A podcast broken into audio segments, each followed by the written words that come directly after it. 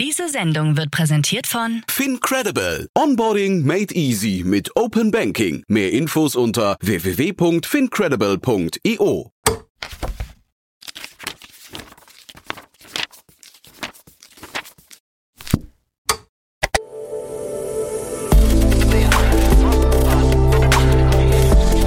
Startup Insider Daily.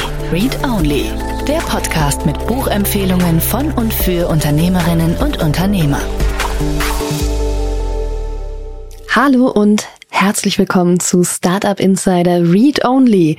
Ganz schön, dass du wieder dabei bist. Ich bin Annalena Kümpel, ich bin Moderatorin und ich spreche für dieses Format mit Autorinnen und Autoren von Businessbüchern. Gerade komme ich aus einem ganz warmen und klugen Interview mit Birgit Schumacher. Birgit ist äh, unter anderem Mediatorin und beschäftigt sich mit dem Thema psychologische Sicherheit. Und darüber hat sie auch ihr Buch geschrieben, Psychologische Sicherheit, das Entwicklungselixier für persönliches Wachstum, Teams und Organisationen. Und vielleicht äh, kennst du psychologische Sicherheit aus der Google-Studie zum Thema, was macht ein High-Performance-Team aus. Ähm, daher kennen es die meisten Menschen, daher kannte auch ich das Thema. Und mit Birgit habe ich darüber gesprochen, was genau eigentlich diese psychologische Sicherheit Sicherheit ist, wie man erkennt, dass sie in einem Team fehlt, also welche Symptome es gibt. Und wir haben viel und lange und über verschiedene Fälle darüber gesprochen, wie man es schafft, Sicherheit für sich selbst und damit auch für sein Team zu schaffen. Es ist wirklich, wirklich ein tolles Gespräch geworden. Ich habe viel mitgenommen und ich bin mir sicher, dass du auch viel mitnehmen wirst. Lass uns direkt reinstarten in das Gespräch mit Birgit Schumacher. Werbung Sei dabei beim HTGF Family Day am 11. und 12. Juni in der Station Berlin. Für zwei Tage voller Inspiration und Business. Tauche ein in ein einzigartiges Netzwerkerlebnis mit bis zu 1500 Teilnehmenden. Erkunde das innovative Seed- und Later-Stage-Portfolio des Hightech Gründerfonds. Lass dich vom vielseitigen Programm inspirieren und knüpfe wertvolle Kontakte. Sichere dir jetzt dein Ticket. Mehr Informationen findest du unter www.family-day-htgf www.startup-insider.de. Startup Insider Daily. Read Only. Hallo Birgit, schön, dass du da bist. Wie geht's dir? Hallo Annalena, mir geht's gut. Vielen Dank. Schön, dass ich Sehr da sein schön. darf. Genau, ich weiß es ja schon. Wir haben nämlich gerade uns schon eine halbe Stunde im Vorgespräch äh, verquatscht, die Birgit und ich. Eigentlich wollten wir über dein Buch sprechen. Psychologische Sicherheit, das Entwicklungselixier für persönliches Wachstum, Teams und Organisation. Was ist denn genau mit psychologischer Sicherheit gemeint? Also die meisten kennen wahrscheinlich den Begriff psychologische Sicherheit so aus dem Business-Kontext, haben da vielleicht mal von der Google Studie Aristoteles äh, gehört, wo eben Google ähm, der Frage nachgegangen ist, okay, was macht ein sogenanntes Hochleistungsteam aus? Also was braucht ein Team, damit Menschen richtig gut zusammenarbeiten können? Und am Anfang haben sie vor allem darüber, ähm, also haben sie geschaut, okay, welche Menschen braucht es? Und dann haben sie aber festgestellt, ah, ist vielleicht die falsche Frage, müssten vielleicht eher gucken, wie müssen die Menschen zusammenarbeiten? Und da gab es dann unterschiedliche Faktoren und dabei kam raus, ähm, psychologische Sicherheit ist so die Basis und damit ist gemeint dieses Gefühl, dass ich mit den Menschen, mit denen ich zusammen bin, ähm, über alles reden kann. Also dass ich denen auch ähm, sagen kann, wenn ich irgendwie einen Fehler gemacht habe, dass ich auch Themen ansprechen kann, wo ich weiß, dass der ein oder andere die irgendwie nicht cool findet. Ähm, ich aber keine Angst haben muss, in irgendeiner Form negativ äh, bewertet zu werden. Also das ist so ähm, mhm. das Resultat aus der Google-Studie und ähm, das, was Amy Edmondson dann in ihrem Buch Angstfreie Organisation ähm, ja noch näher beschrieben hat, so im Krankenhauskontext. Ähm, genau, ich wollte aber dann, ähm, da kommt jetzt der Bezug zu meinem Buch, ich wollte da ein bisschen tiefer gehen, weil ich habe ursprünglich mal VWL studiert, Finanzbereich gearbeitet, also dieses Analytische liegt mir schon und ich habe mich mal einfach so, so, so ein bisschen doof gestellt und habe gedacht, ja, okay, aber also ich kann schon nachvollziehen, natürlich, ich bin ja selber Mensch, dieses Gefühl von, okay, hier mit den Menschen fühle ich mich sicher und da kann ich irgendwie sein, wer ich bin, ich kann sagen, was ich möchte. Aber warum ist das denn eigentlich so? Also ich bin eine erwachsene Frau, warum brauche ich das Gefühl, dass die anderen mich nicht negativ bewerten, um darüber zu sprechen, was ist? Also um sagen zu können, dass ich einen Fehler gemacht habe um mhm. ansprechen zu können, was ich kritisch sehe. Warum, warum ist das so wichtig? Und wahrscheinlich nicht nur für mich, sondern für so viele andere Menschen auch. Und so bin ich ähm, auf das Thema ähm, Neurobiologie und ähm, Nervensystem gekommen.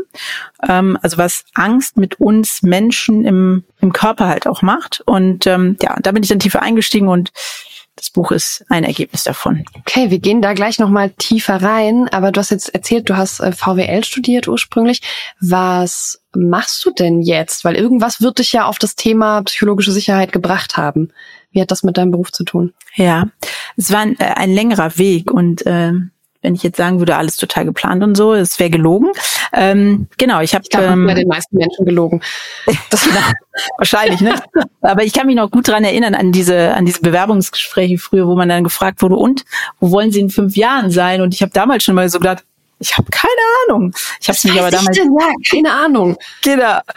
Ich habe hab damals mich nie getraut, das so offen zu sagen. Habe mir irgendwas mhm. äh, Cooles irgendwie überlegt. Ähm, Jedenfalls, äh, genau, ich habe äh, Finanzbereich Controlling so gestartet und ähm, habe mich aber dann immer mehr Richtung Projektmanagement äh, entwickelt und ähm, hat es also immer mehr mit Menschen zu tun, habe gemerkt, okay, die sind zwar cool, aber irgendwie funktionieren die nicht so logisch wie Zahlen.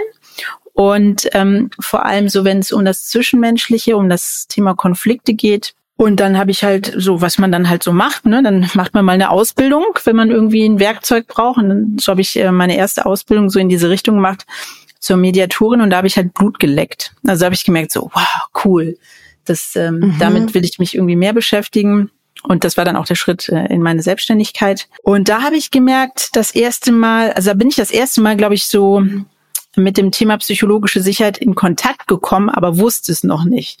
Also ich habe schon gemerkt, okay, Menschen, die im Konflikt sind, da ist das Allerwichtigste, was ich da erstmal kreieren muss, ein Raum, wo die sich irgendwie öffnen können. Also ich meine, für uns ist es grundsätzlich, glaube ich, nicht so leicht, über eigene Unsicherheiten oder Gefühle zu sprechen. Aber wenn da noch jemand im Raum ist, den ich richtig doof finde, weil der irgendwas gemacht hat, was ich eben blöd finde, dann wird es nochmal schwieriger. Und da habe ich gemerkt, okay, in meiner Rolle als Mediatorin ist das mein Hauptjob. Und ähm, dann bin ich irgendwie davon in dieses agile Arbeiten gekommen und ähm, als Scrum Masterin habe ich dann eben auch gearbeitet.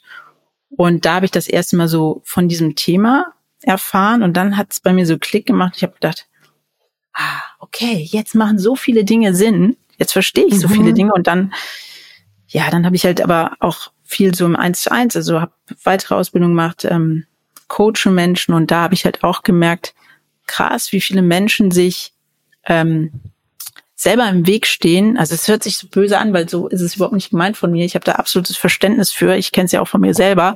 Also dass man sich mit den eigenen Unsicherheiten, mit den eigenen Ängsten selbst im Weg steht und da, wo man hin will, da nicht hingeht, weil die Angst dafür sorgt, dass wir Entscheidungen treffen, die uns davon abhalten, dahin zu gehen. War das jetzt mhm. verständlich ausgedrückt, was ich meine? So bin ich auf jeden Fall ähm, zu dem Thema gekommen. Ich übertrage das einfach jetzt mal auf eine Situation aus meinem Leben und du sagst mir, ob ich es richtig verstanden habe, dann sind ja. wir uns sicher. Ich bin ich aus der Schule raus und habe gesagt, ich möchte unbedingt Journalistin werden. Und ich hatte schon so mal ein Praktikum gemacht und dann bin ich in Richtung äh, Sozialwissenschaften gegangen, weil alle meine Chefredakteure gesagt haben, such dir ein Studium, das dich interessiert und danach machst du deine Ausbildung weiter. Und es ich weiß äh, tatsächlich nicht, warum das so ist, aber ich wollte gerne eine gute Journalistin werden und ich habe wahnsinnig gerne auch die großen Zeitungen gelesen. Ich wäre aber im Leben nicht auf die Idee gekommen, mich entweder bei einer renommierten Journalistenschule zu bewerben oder bei einem bei einer Zeitung mit einem renommierten Namen. Hätte ich habe ich nicht gemacht, kam mir auch gar nicht in den Kopf. Also es war einfach gar nicht möglich darüber nachzudenken. Ich habe das jetzt erst später rückwirkend irgendwann mal gedacht, was war denn da mit Anfang 20 los mit mir? Warum habe ich denn nicht mal eine Bewerbung geschrieben? Was hätte denn passieren können? Und ich glaube, das ist ein Phänomen, also eins der Phänomene, die du gerade beschrieben hast, oder? Genau, ja. Gut. Sehr treffend, ja. Dann mhm. haben wir das, haben wir das verstanden.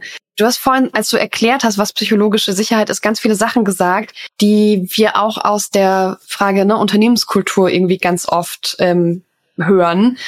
Da klang was durch, was irgendwie nach Feedbackkultur sich anhörte und da klang auch was durch, was so nach Fehlerkultur klang, ne? was ja zwei Schlagworte sind, wo man sagt, ja, das braucht man für eine gute Unternehmenskultur. Also nicht, dass es gut funktioniert überall, aber das hätten wir schon alles gerne. Und ich habe das Gefühl, das Mittel ist meistens den Leuten zu sagen, ja, jetzt gib mir halt mal Feedback. Oder jetzt nimm halt mal das Feedback. Ne? Ähm, wie funktioniert, also wie funktioniert das, diese Sicherheit auch nur im Ansatz aufzubauen? Also wo fange ich denn an? Fange ich an beim Feedback geben oder beim jetzt erzähl mir mal einen Fehler oder wo starte ich?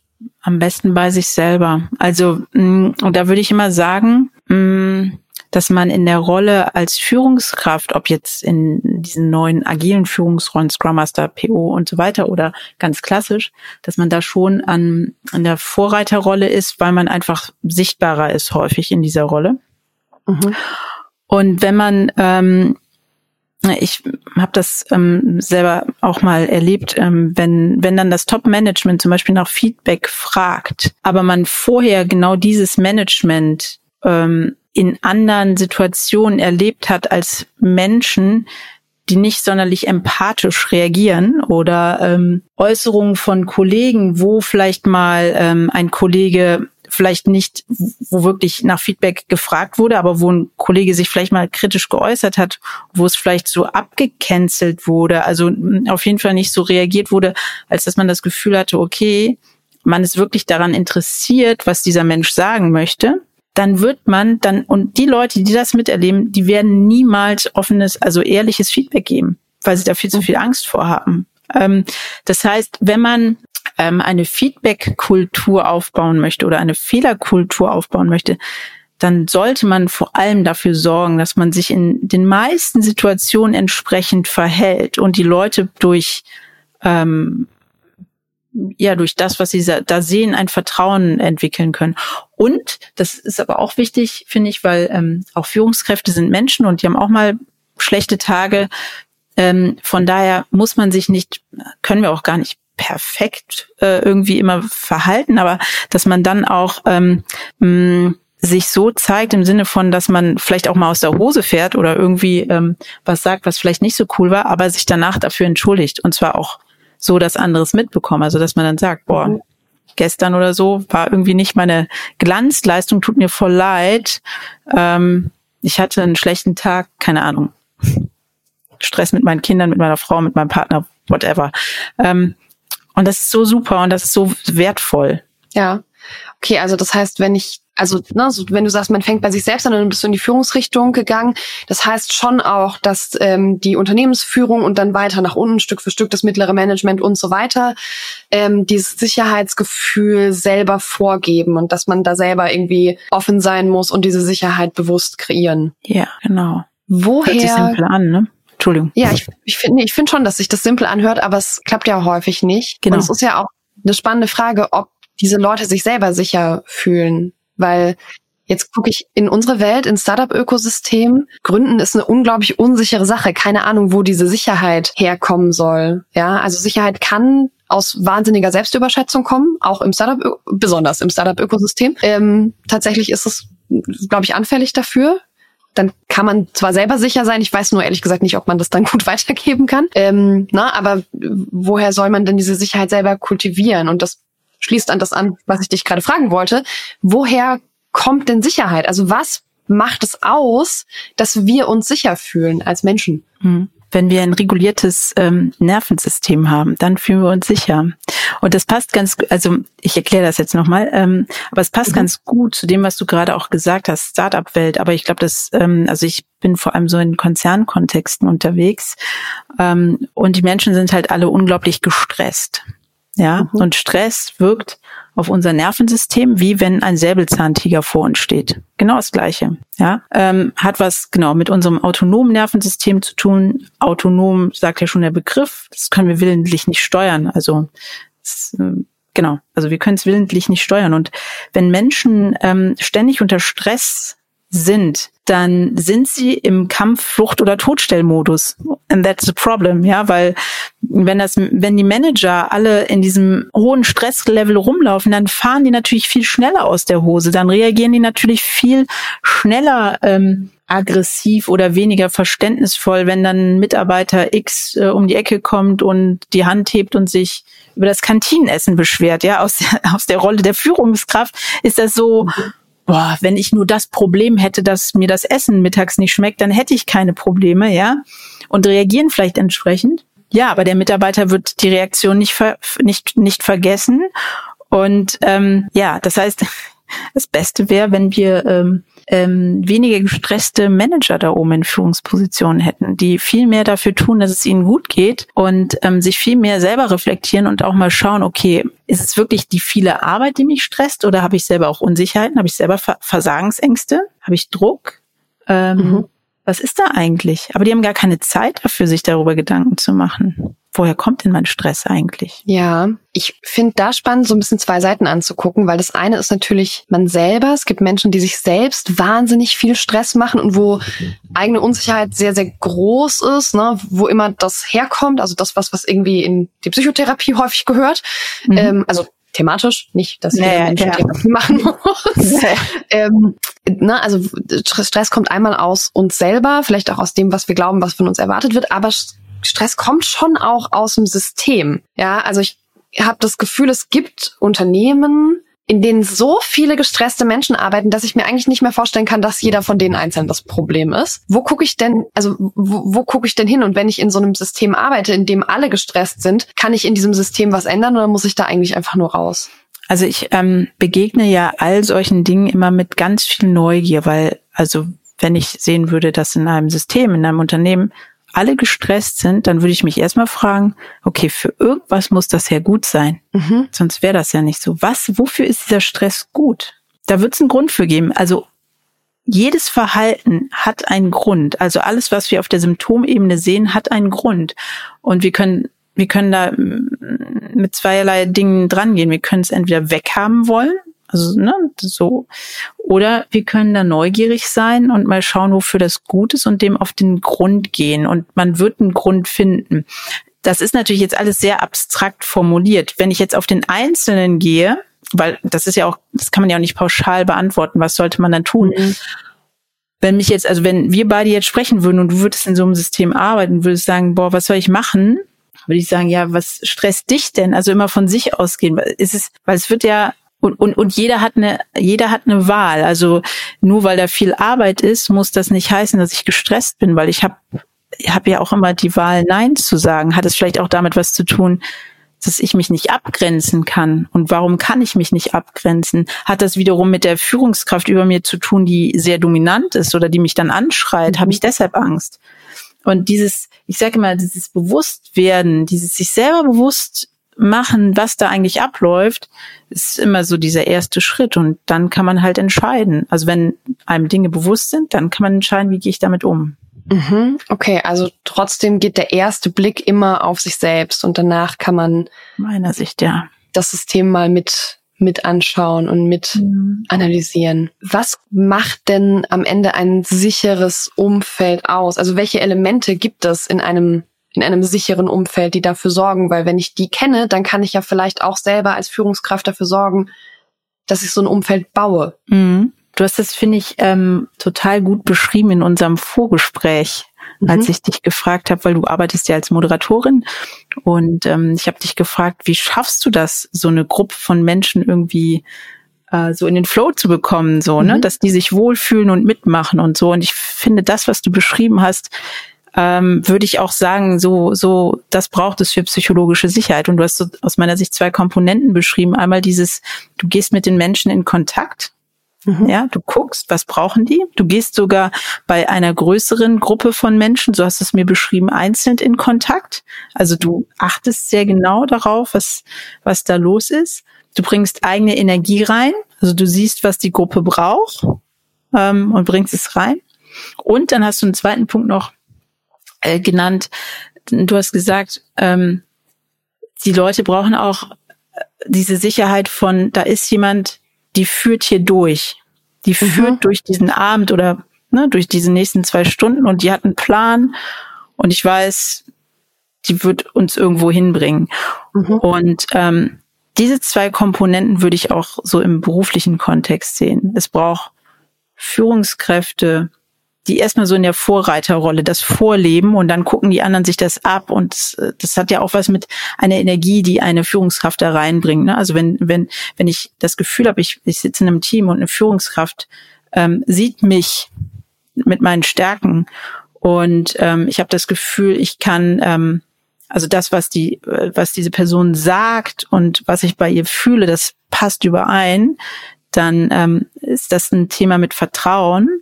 Mhm. Und wenn ich dann noch das Gefühl habe, okay, die, die weiß, was sie tut und die hat einen Plan, ja, also selbst in gerade in schwierigen Situationen, ähm, da gibt es eine Person, die hat einen Plan mhm. ähm, und und sie ist loyal, dann ähm, sind das schon ziemlich viele gute Dinge, die auf das Thema psychologische Sicherheit einzahlen.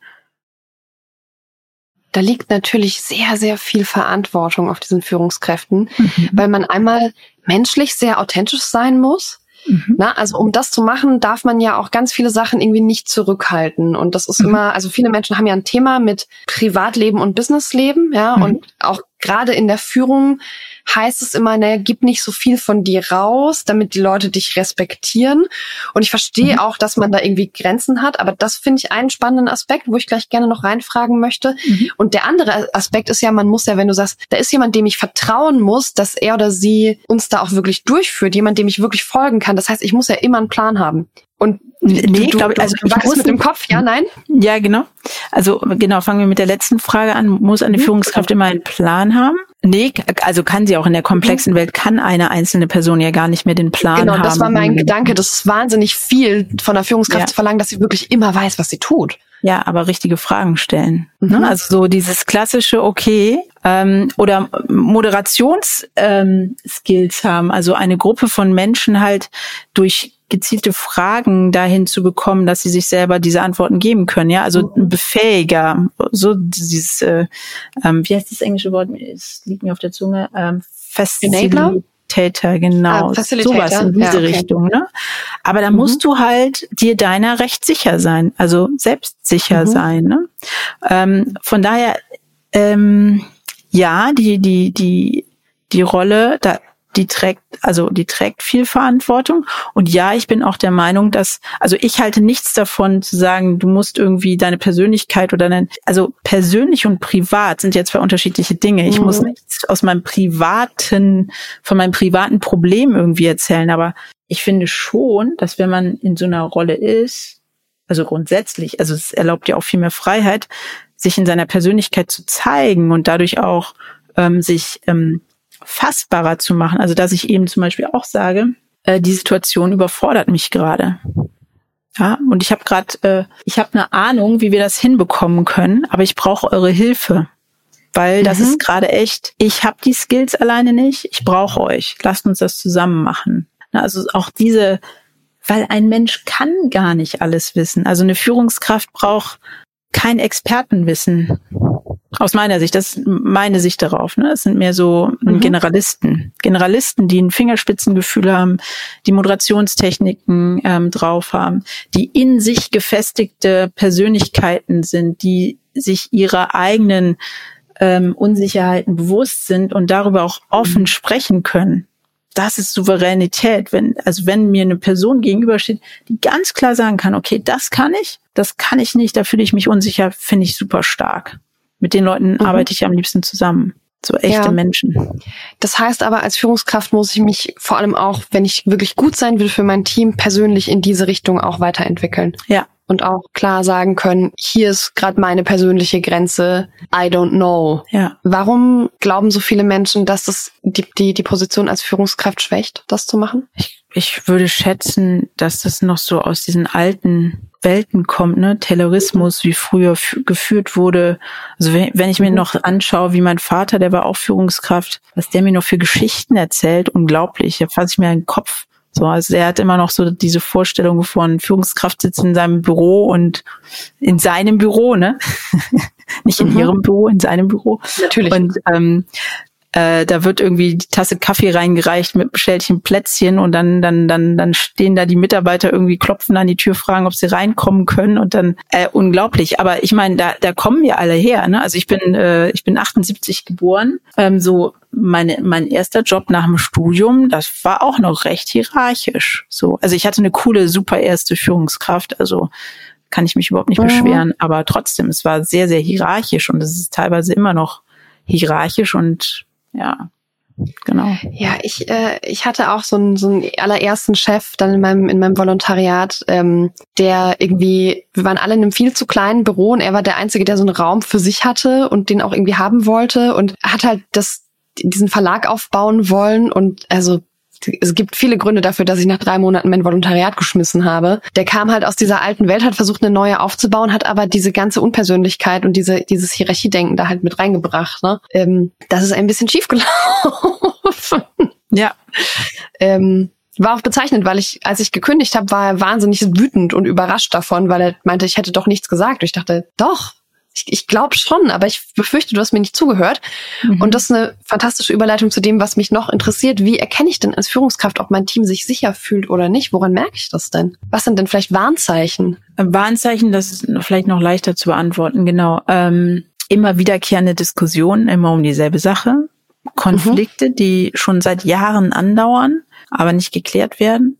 Ähm, Zwischen einzelnen Menschen oder welche Art von ja. Genau, kann zwischen einzelnen, also wenn man, genau, wenn man jetzt nur das Team sieht, äh, zwischen einzelnen Menschen. Aber ich hatte tatsächlich auch mal ähm, einen Mediationsfall, total spannend. Da haben sich zwei Teams nicht, ähm, das ging irgendwie nicht in der Zusammenarbeit. Und ähm, es stellte sich raus, dass die zwei Führungskräfte davor, also jedes Team hatte eine eigene Führungskraft, und dass die zwei Führungskräfte davor sich nicht grün waren und das ist mhm. irgendwie über die Jahre gewachsen. Und das ist wie, ähm, es gab doch dieses Experiment. Egal. Auf jeden Fall, ähm, eigentlich mochten die sich. Die mochten sich auf Mitarbeiterebene, aber als wäre es so wie mit der Muttermilch aufgesaugt, dass sie sich nicht mögen dürfen, weil die Chefs vorher sich nicht gemocht haben. Völlig verrückt. Völlig verrückt war das.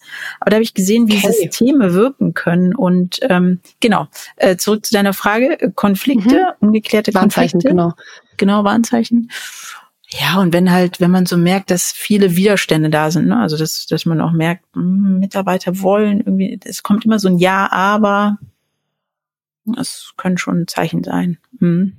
Mhm. Also so Demotivation ist schon auch ein Zeichen dafür, dass Leute sich vielleicht unsicher ja, unsicher oder fühlen. es reden immer nur dieselben, ne? also so Besprechungen, wo immer nur ein, zwei ähm, sich einbringen. Ja. Ja ähm, die Führungskraft beeinflusst das ganze Thema Sicherheit im Team ganz stark. Ne? Darüber haben wir jetzt länger gesprochen. Mhm. Aber so ein Team besteht ja aus mehr Menschen. Ich habe auch schon die Erfahrung gemacht, dass ich äh, mit jemandem gearbeitet habe, bei dem ich im Nachhinein sagen würde, ich würde sagen, er war viel verantwortlich für die Unsicherheit mhm. im Team. Ähm, was, also was mache ich denn mit sowas? Hm, schwierig. Also ähm, wenn man ähm, so im agilen Kontext arbeitet und diese Führungskraft ist nicht der Scrum Master oder die Scrum Masterin, dann wäre meine mein erster ähm, Ansprechpartner eben vielleicht diese Rolle Scrum Master, Scrum mhm. Masterin, mhm. weil ich da schon so eine Verantwortlichkeit sehe, dass sie sowas mitnimmt oder guckt, was sie tun kann. Ansonsten würde ich halt mh, hm, schauen, ob es irgendwie die Möglichkeit für ein Gespräch gibt.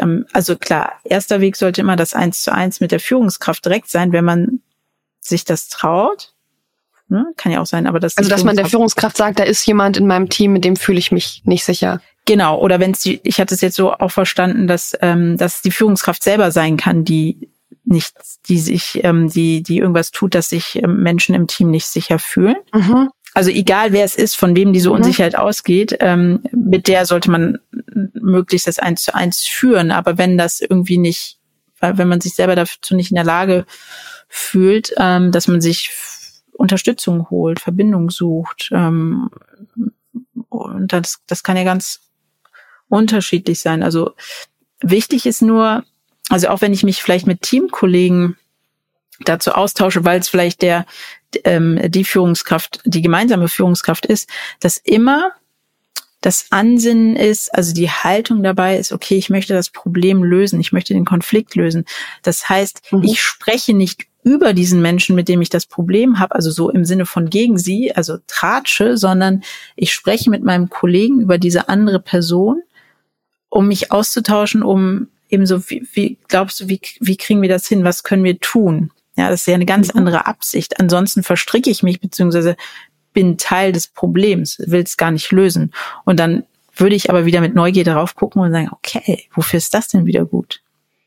ist diese mhm. Führungskraft, hat die da, ne, das ist dann dieser systemische Sicht, äh, Sicht, hat die da irgendwie, muss die da gerade an dieser Stelle so sein, als dass die Teammitglieder, die darunter leiden, aber gar nicht ernsthaft daran interessiert sind, das Problem zu lösen. Was steckt denn dahinter? Ja, ich habe das Gefühl, man, manchmal Unerfahrenheit einfach auch bei manchen Leuten. Ja, das kann durchaus sein. Aber warum setzt man eine unerfahrene Person auf diese Rolle? Ja. Also das ist ähm, ein sehr theoretisches Konstrukt, aber es, also ja.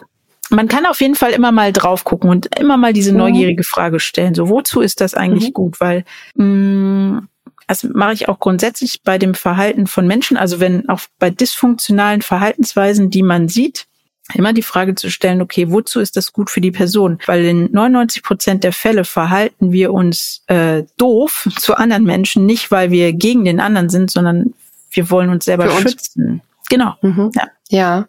Also ne, das, ist ja alles auch ein Prozess, in dem man damit beschäftigt ist, sehr viel Verständnis zu entwickeln für sich ja. selber, aber eben auch sehr, sehr viel Verständnis für andere Menschen. Glaubst du denn, dass sich auf dem Weg tatsächlich jede Form von Unsicherheit in Teams lösen lässt? Oder gibt es wirklich auch einen Moment, wo man merkt, dieses Team passt für mich nicht oder dieses Team bewegt sich nicht in eine Richtung, die, die für mich gut ist? Ich, ich muss hier raus. Also wie, wie viel kann man wirklich lösen damit? Ja klar, also wenn ich, ähm, also wenn ich als Teammitglied merke, also mh, mm, wenn ich merke, mir geht's nicht gut, mhm. dann dann kann ich gucken, okay, habe ich irgendwelche Möglichkeiten? Sehe ich Möglichkeiten, dass ich hier, dass ich irgendwas ändern kann? Und äh, wenn ich Möglichkeiten sehe und die dann auch angehe, aber auch dann merke, nee, ich stoße an Grenzen, dann ist das, sollte natürlich der Weg sein, sich ähm, da rauszulösen und ähm, ja, woanders hinzubewegen, da wo es mir besser geht, weil sollte ja grundsätzlich das Ziel im Leben sein, dass man grundsätzlich ein erfülltes und schönes Leben führt. Mhm. Warum hast du eigentlich dein Buch geschrieben? Weil, warum habe ich mein Buch geschrieben? Willst du die ehrliche Antwort haben? Ja, wahrscheinlich. Ja klar, ich will immer die ehrliche Antwort. Ich will nicht angelogen werden in meinem eigenen Podcast. Ich könnte natürlich jetzt so eine schöne Story erzählen, ja. Nee, äh, von wegen Bucketlist und so. Nee, ähm, es war so, es war wirklich so simpel. Ich bin viel bei LinkedIn aktiv und ähm, also im Sinne von, dass ich da viele Beiträge schreibe und mhm. es ging bei mir halt schon immer über dieses Thema Selbstsicherheit, psychologische Sicherheit. Und dann hatte ich ähm, letztes Jahr eine Nachricht in meinem LinkedIn-Postfach äh, von dem ähm, ja von dem Geschäftsführer ähm, des Verlages, für den ich dann geschrieben habe, und der fragte mich, ob ich mir vorstellen könnte, ein Buch zu dem Thema psychologische Sicherheit zu schreiben. Und ich, ganz ehrlich, ich habe gedacht, komm, das ist hier irgendwie so eine Verkaufs Geschichte, ne? Der, der will dir eine Waschmaschine oder sowas verkaufen. Also ne, von wegen, ja, ja, dann gehen wir ins Gespräch und dann erzählt er mir, ja, wenn du ein Buch schreiben willst, dann 10.000 Euro und dann kannst du ein Buch schreiben. Also so habe ich gedacht. Mhm. Ähm, habe mich aber auf das Spiel eingelassen und habe so, ja, ja, klar, kann ich mir vorstellen, können gerne mal telefonieren.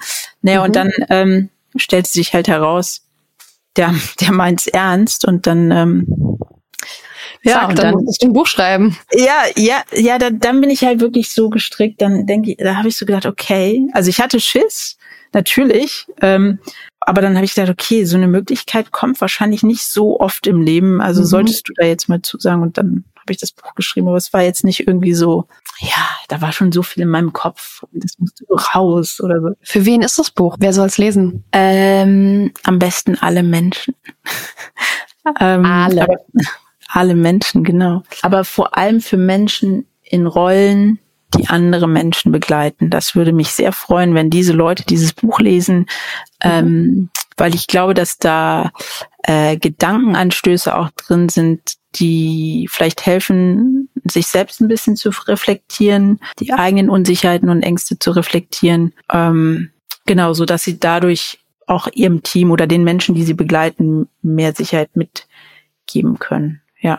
Genau, es ist ja auch kein rein theoretisches Buch, sondern es sind ja auch viele, viele Reflexionsfragen drin, ne? Ja, genau. Mhm. Okay, und was möchtest du denn diesen Menschen, die dein Buch auch lesen sollen, gerne zum Abschluss noch mitgeben? Dass es ähm, super befreiend sein kann, sich nicht nur Gedanken, wenn ich in der Rolle bin, andere Menschen zu begleiten, mir den Gedanken zu machen über die anderen Menschen, wie ich die unterstützen kann, sondern dass ich mir auch viel Gedanken darüber mache, wie ich mich unterstützen kann, wie ich meine eigenen Unsicherheiten überwinden kann, ähm, damit das, was ich tue, mir vor allem, dass ich die Dinge aus einer Freude heraus tue.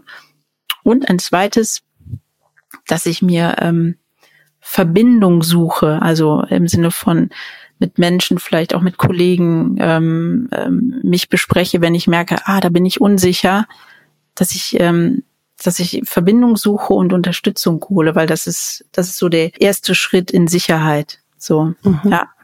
Fantastisch, Birgit. Vielen, vielen Dank, dass du hier warst. Und wenn du ähm, dich nochmal an den Prozess wagst, dann hören wir uns beim nächsten Buch. Bis dann. Ciao. Ja, gerne. Tschüss. Danke. Startup Insider Daily. Read Only. Der Podcast mit Buchempfehlungen von und für Unternehmerinnen und Unternehmer. Das war das Gespräch mit Birgit. Ich bin mir sicher, ich habe am Anfang nicht zu viel versprochen und ich hoffe, du hast was mitgenommen. Vielleicht auch was, was dir jetzt ein bisschen zu denken gibt und womöglich hast du auch Lust, das Buch zu lesen und ein bisschen damit zu arbeiten. Wir hören uns auf jeden Fall am kommenden Sonntag wieder zur nächsten Folge Startup Insider Read Only. Ich freue mich sehr drauf. Hab bis dahin eine fantastische Woche.